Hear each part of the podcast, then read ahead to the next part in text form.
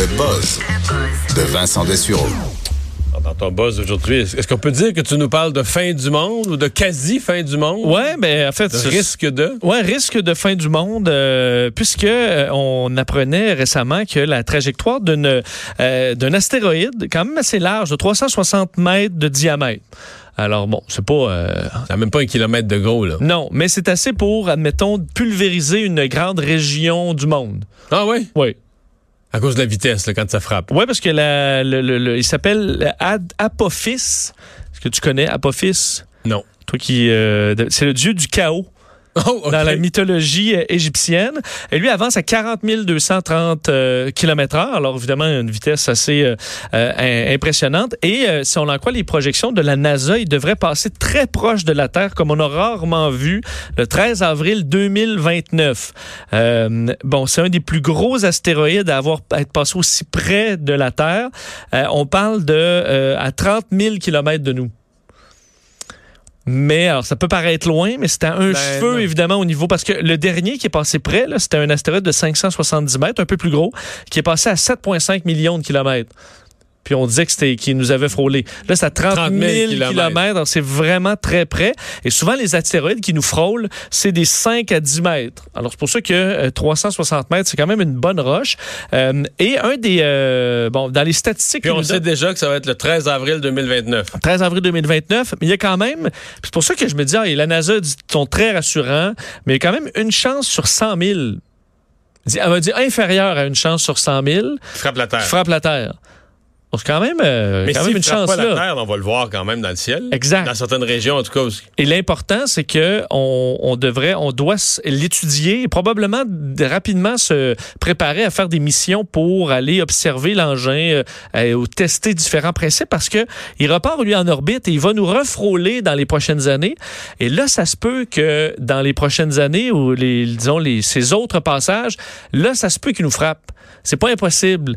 Euh, alors d'ailleurs, la NASA surveille toujours une zone rouge où si jamais il a cette orbite, ça veut dire qu'on pourrait entrer en conflit avec lui. C'est-à-dire que on pourrait, si jamais on l'étudie là à son passage en 2029 comme du monde, si on apprend qu'il est pour à son deuxième ou troisième second passage frapper la Terre, ben, on peut le faire dévier euh, avant qu'il euh, se pointe vers nous. là. Tu sais, es capable de le faire Ah ouais. dévier au moment où il s'éloigne de la Terre, alors qu'il va repasser euh, dans changer 20 la- ans. La trajectoire. Alors, tu es capable d'être prévoyant. Alors, ça pourrait être une, un champ très intéressant dans les prochaines années parce qu'entre autres, il va repasser en 2036. Puis ça, 2036, on ne sait pas. euh, L'orbite pourrait changer un peu et éventuellement euh, arriver de plein fouet. Puis 2036, euh, c'est dans pas longtemps. Là. Dire, de dans toute façon, 27 Donald. Trump ne laissera pas faire ça. Bon, mais en 2036, Il sera plus là, ouais, il sera peut-être plus là ou il va être un robot. euh, rendu là, on ne sait pas. Mais euh, il y a des chances, donc, d'ici les 100 prochaines années, qu'il y ait un danger. Alors, il sera à, à surveiller et ce sera le temps de se dépêcher à faire des missions pour essayer d'aller l'analyser pour voir ce qu'on peut faire. Apophis. Euh, Donc, Ap- Apophis. Vous allez, on va peut-être tous mourir d'Apophis dans quelques années. Alors, c'est un nom à retenir. bon. Dieu du chaos. Une étude sur l'optimisme qui donnera le goût aux optimistes d'être encore plus optimistes. Oui! C'est bon, ça? Non, es-tu quelqu'un d'optimiste? Moyen. T'es moyen optimiste? Moi, je suis plutôt optimiste, mais je viens vite pessimiste, mettons. En, mettons en Mais si on te compare à Greta, Mettons en- à Greta Thunberg, Non, mais mettons en sport, là, tu sais, si, si, si mon Ah, équipe, là, se fait faire euh, deux buts dans la première période, là, tout c'est la fin. ben, j'ai pessimiste. Tu fermes la télé. Non, mais. Et tu dis pas, on va l'avoir, on va On l'avoir. va bondir. euh, Bon, ben, tu devrais peut-être changer ton, Bon, euh, ta pensée parce que, euh, faut dire, c'est- tu sais, je parle souvent d'études, des fois un petit peu bancales. Donc, des études minces. Euh, là, cette fois, c'est une étude à la fois du collège, en fait, du, du- de, euh, de l'école de médecine de l'Université de Boston et de l'école de médecine de l'Université Harvard, qui ont travaillé ensemble depuis 10 ans pour faire une étude auprès de 70 000 Donc, personnes. ça, c'est pas mince. là. Ça, Ça, c'est des mince. grosses universités puis un gros échantillon. Exact. Sur les, euh, ce qui affecte la longévité dans la vie, OK? Et il semble que les gens optimistes aient une espérance de vie de loin supérieur aux pessimistes, sans qu'on s'explique encore exactement pourquoi. Ah ouais. Mais ça tombe à un mauvais moment parce que selon le dernier sondage, euh, on dit NBC, les Américains sont particulièrement pessimistes, même si on dit l'économie va bien, mais ils sont inquiets, ils ont de la- de la- même de la frustration assez profonde par rapport au- à ce qui s'en vient dans les générations futures et compagnie. Alors il y a un pessimisme ambiant, euh, mais on devrait pas parce que euh, l'optimisme est associé à une longévité exceptionnelle. En fait, on dit exceptionnelle. Euh, c'est quand même pas banal. On dit euh, ceux qui sont les plus optimistes. Là, on a fait dans cette étude-là, tu, sais, tu peux te décrire et compagnie. Là. Euh, ceux qui le sont au fil de leur vie vont avoir un- en moyenne 15% euh, plus d'espérance de vie. Donc, c'est quand même 15% sur une vie, là, c'est c'est pas mal. Ben, c'est Et énorme. votre chance d'atteindre 85 ans est 50 à 70% plus élevée chez les optimistes que chez euh, les pessimistes. Et Mais est-ce qu'une étude comme ça peut être bien? Comment je te dirais ça? Mettons que.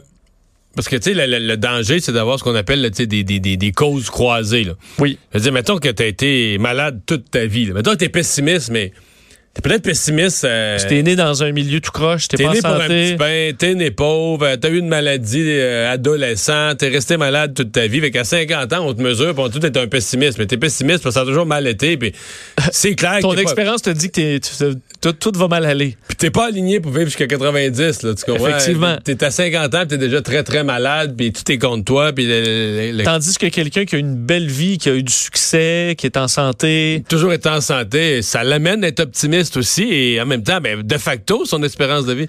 Tu as tout à fait raison. En fait, c'est exactement ce que les chercheurs disent. Ils disent, nous, on veut pas... euh, on, on- ça peut- se très bien que ce soit ça l'analyse, puis qu'on ne comprend pas très bien pourquoi il y a tant de différences entre les optimistes et les pessimistes. C'est peut-être d'ailleurs dû effectivement à l'état de santé général. Si déjà, euh, c'est sûr, quelqu'un qui a un cancer, euh, ben, il peut être plus pessimiste. Ou qu'il y en a eu, y en a euh, eu deux un. fois, puis là, Et alors, c'est sûr que ça, peut. euh, se- Mais sauf qu'on dit, c'est que c'est un champ d'études qu'on devrait poursuivre, surtout que l'optimisme, on peut quand même le travailler. Alors, c'est-à-dire qu'à le le champ d'études se résumerait à la pensée positive et bonne pour la santé, là, ni Ouais, plus ni moins. mais ça se peut que ce soit pas le cas du tout. Parce que ça se peut que juste ceux qui ont eu ça facile l'ont souvent plus long, fa- plus facile, puis ils vivent plus longtemps. Alors, euh, ça se peut que ça n'ait pas de lien, moi aussi, selon ce que j'en lis.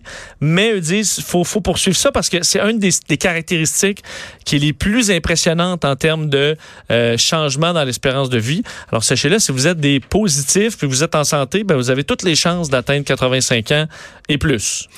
Les Canadiens qui ont moins voyagé Ouais, des petits chiffres intéressants. euh, mois, ouais. euh, ça m'étonne. Ben, en fait, entre janvier et avril 2019, euh, les euh, statistiques de santé de Statistique Canada dévoilées aujourd'hui montrent que euh, il y a eu une baisse par rapport au euh, premier trimestre de 2018, des baisses euh, qu'on attribue entre autres à- aux tempêtes hivernales et au grand froid qui auraient dé- découragé certains Canadiens à voyager à l'intérieur du pays, parce que quand tu restes enfermé, tu n'as pas le goût de t'en aller euh, ailleurs parce qu'il fait froid. Moi, c'est ce qu'on a blâmé. Mais tu peux avoir le goût aller au sud, là, mais... Oui, ben c'est ça, sauf que c'est ça n'a pas vraiment été ça le cas non plus.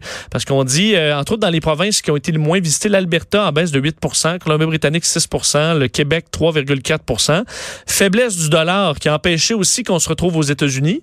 Donc là, il y a une baisse de 3% par rapport à l'année dernière pour ce qui est des visites aux États-Unis par Quand on dit? les Canadiens ont moins voyagé, les Canadiens ont moins voyagé à l'intérieur du Canada dans une autre province et moins voyagé vers l'étranger aussi. Exact. Et incluant, là, je vous dis, les États-Unis, on l'explique avec le dollar, mais aussi dans le monde, mais ça, c'est beaucoup moins, 0,3 Donc là, c'est plus stable. Le pays, entre autres, qui est le plus visité euh, dans les, dis- disons, c'est le Mexique.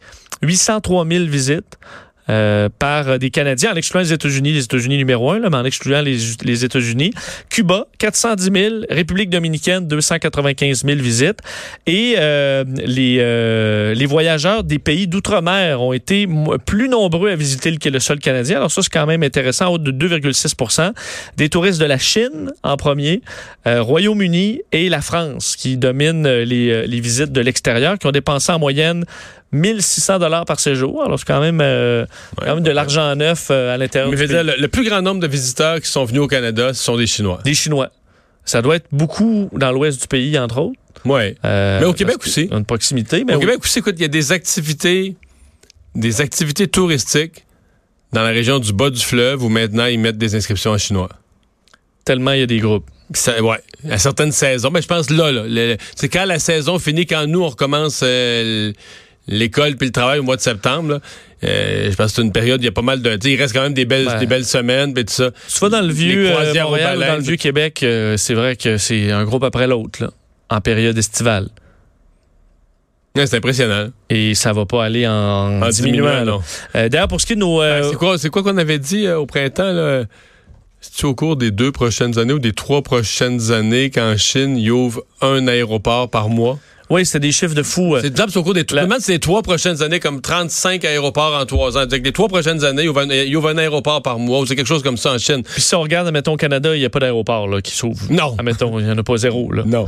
On garde les. On, essaie, de, on essaie, de, sauver les aéroports régionaux de la fermeture. C'est ça.